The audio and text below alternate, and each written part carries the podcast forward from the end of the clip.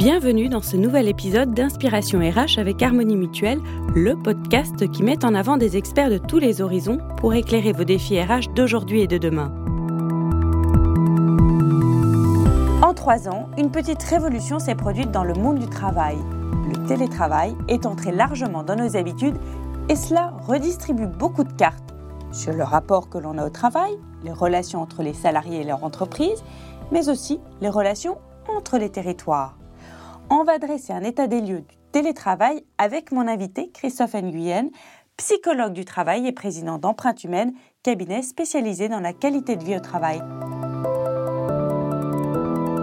Bonjour Christophe. Bonjour. Trois ans après le début de la crise sanitaire, on peut dire que le télétravail est rentré dans la norme, il s'est régularisé.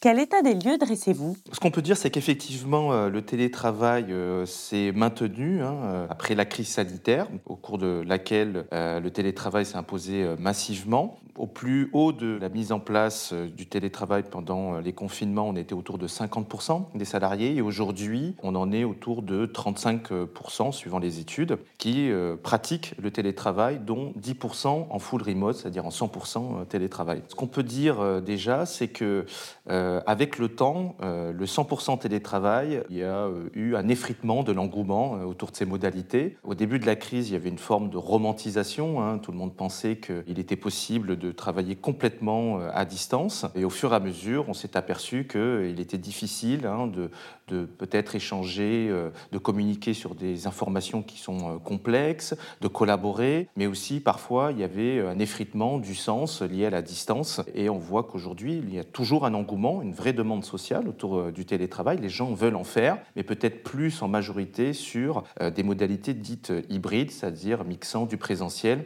et du distanciel. Le télétravail bouleverse notre rapport au travail. En 90, 60% des Français jugeaient que le travail était important dans leur vie. En 2022, ils ne sont plus que 21% à le penser.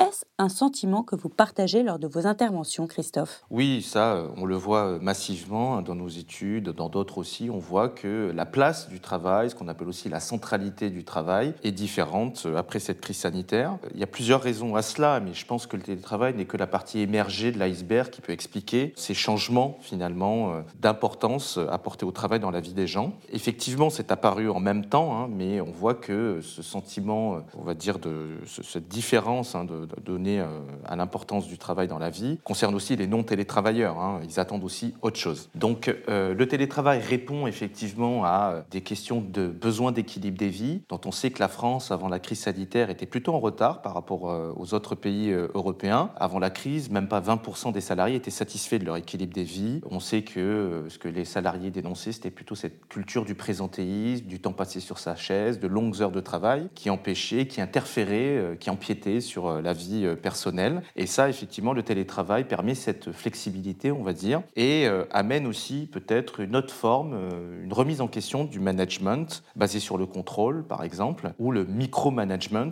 qui est forcément remis en question. A-t-on trouvé un cadre plus fixe du télétravail? Forcément, avec le temps, hein, on a appris, hein, ça, a quand même bien évolué.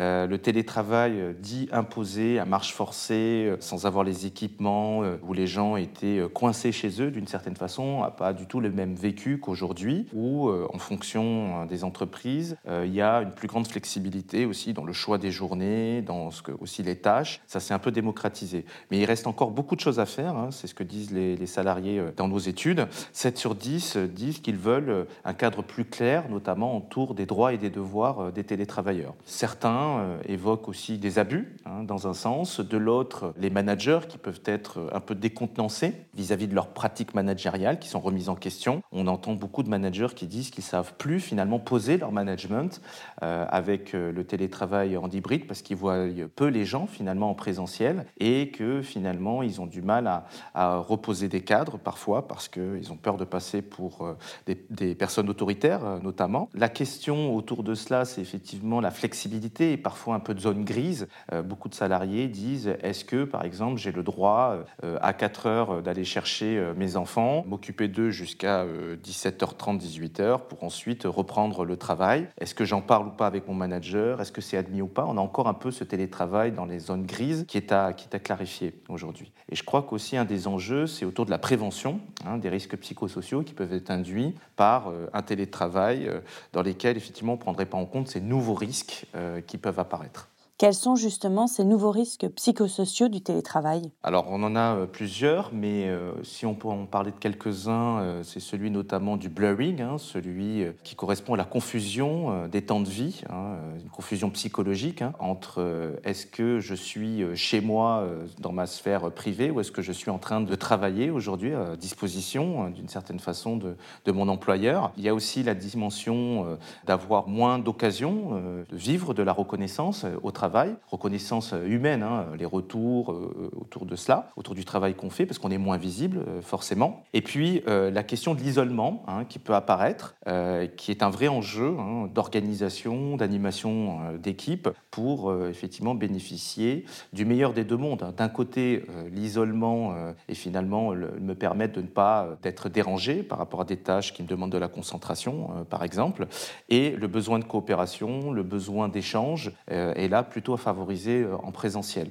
Et on voit que c'est un vrai enjeu. On a toujours euh, des gens qui ont du mal à revenir euh, dans les locaux et à créer une dynamique d'équipe parce qu'ils n'y voient pas forcément une valeur ajoutée. Et là, le manager, finalement, doit faire preuve de beaucoup de conviction, parfois pour créer cette dynamique d'équipe pour que les gens reviennent. Et donc, il y a des cadres et des règles à reposer. Comment créer cette dynamique d'équipe dans ce contexte hybride que vous venez de décrire et ainsi éviter des risques psychosociaux?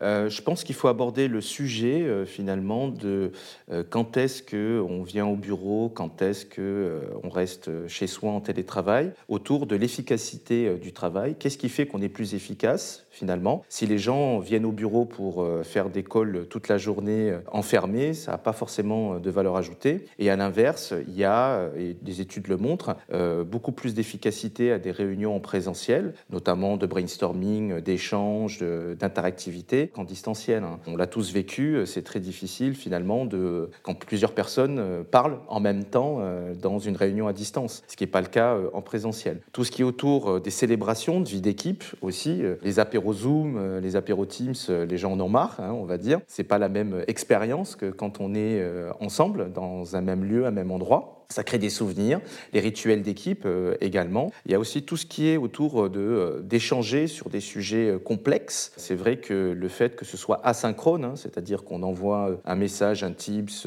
ou alors un mail et on attend le retour, ne permet pas finalement de bien comprendre et d'échanger sur des sujets difficiles où ça demande beaucoup d'attention. Et à l'inverse, on a aussi toute la dimension de l'intégration qui est nécessaire. On voit que les nouvelles recrues ont toujours beaucoup de mal à apprendre leur métier apprendre les codes de l'entreprise à distance. Et je pense que ce qu'il y a derrière, c'est bien entendu la question de l'organisation euh, du travail. Il faut cartographier les tâches et il faut aussi favoriser, euh, on va dire, des, euh, des, des activités peut-être plus collectives en présentiel. Quel serait l'avenir du travail à distance selon vous, Christophe? On serait tous télétravailleurs en 2050 alors peut-être pas tous, hein, parce qu'on a encore des métiers euh, qui ne sont pas propices à cela, mais euh, je pense qu'avec le temps, oui, euh, forcément, le télétravail va se développer sous un mode hybride ou autre. Hein. mais il y a plusieurs défis, bien entendu celui de la sécurité des données, la cybersécurité, tout ce qui est autour effectivement de l'aménagement